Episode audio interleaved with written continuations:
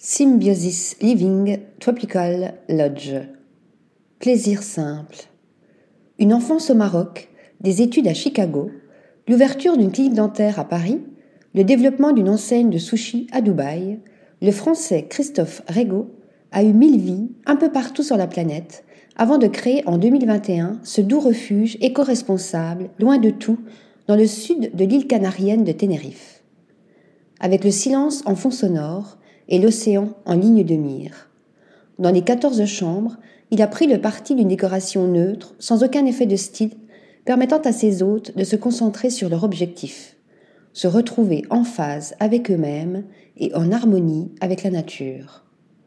La symbiose, comme fil rouge, d'une expérience hédoniste complète qui passe par une alimentation saine et savoureuse, issue de la permaculture, des ateliers de yoga ou de méditation, ou encore des sorties en voilier. Article rédigé par Céline Bosset.